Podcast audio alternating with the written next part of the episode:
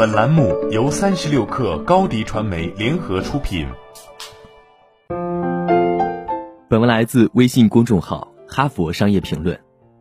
有很多这样的人，他们表现优异，能够快速学习，得到公司赏识。然而，进入快速晋升通道往往未能如愿，让他们迅速成长为组织领导者，反而对他们造成负面影响。对他们来说，作为人才得到认可，似乎成为了一种诅咒。原因在于，他们一心想着自己应该做什么才能确保自己在组织中的地位，这种期望可能被放大了。他们努力要做尽善尽美的领导者，却抑制了激情和个人特质等当初使自己出类拔萃的才能。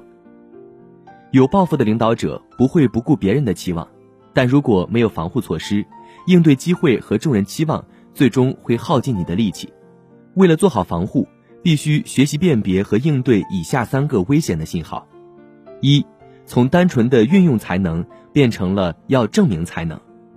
进入高潜力人才库之后，你会发现自己得到认可的激动迅速冷却，新的期望造成了压力。过去的成绩得到认可，未来可能有新的机会。在这个档口，有抱负的领导者常常会把当下看作是证明自己的时候，为了确保发挥出自己的潜力。他们更加精心计算自己展现才能的时机和方式。二，渴望本真却必须打造对外形象，在证明自身才能的压力下，人才势必会关注对外形象。在多数公司里，顺从组织文化、遵守公司高层设定的价值观和愿景的人才会升职。因此，虽然许多公司邀请员工在工作中展现自我，但成为重点培养对象的人才，往往只会展现出。被认可的领导才能，并感到自己失去了本真。三，推迟有意义的工作。如果人才感到受困于组织期望，期待着忍受这种困境会得到丰厚的回报，当下对他们而言就失去了意义。他们开始将恢复和展现自我的希望放在未来，期待着有朝一日能够自由地说出想说的话，与他人坦诚地建立联系，顺应内心，按照自己的意愿领导他人。一心记挂着未来，不再全力投入现在的工作，人才诅咒彻底降临。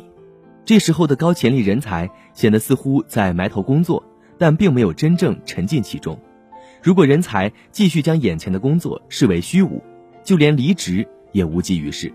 人才诅咒会阻碍高潜力人才的个人成长、敬业度和职业发展，但是可以破除。我们推荐以下三个步骤：一、掌握你的才能。不要被其掌控，一旦才能成为了你的标识，对才能的挑战就像是对自我的挑战。一味迎合所有人的期望并非良策，你只会盲目的去做自己认为别人希望你做的事情，忽视所有期望也不行。最轻微的后果是别人觉得你叛逆。我们建议要留意你自己需要的和其他人想要的，但不要让这两者消耗你。二，在工作中展现全部的自我。不要只展示最好的部分，我们都愿意表现出自己闪光的部分。如果我们自己重视这些方面，别人也欣赏这些方面，那就更是如此。但我们最优秀的才能，往往源自伤害和嘲讽，来自自身不那么温和顺从的部分。